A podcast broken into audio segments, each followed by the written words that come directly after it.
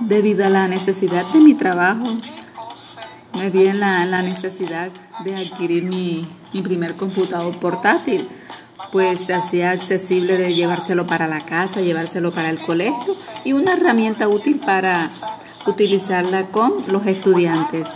Así que este, los portátiles llegaron, llegaron y su apogeo aún sigue porque son una de las herramientas muy utilizadas por todas las personas.